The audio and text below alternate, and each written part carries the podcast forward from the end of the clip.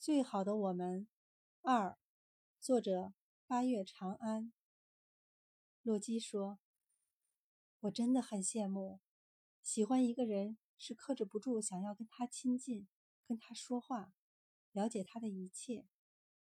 你有这个机会，把你的喜欢包裹在同桌的身份下，常常开个玩笑，互相损贬，再互相关心，即使治标不治本。”也比见不着摸不着、假装不认识要好得多。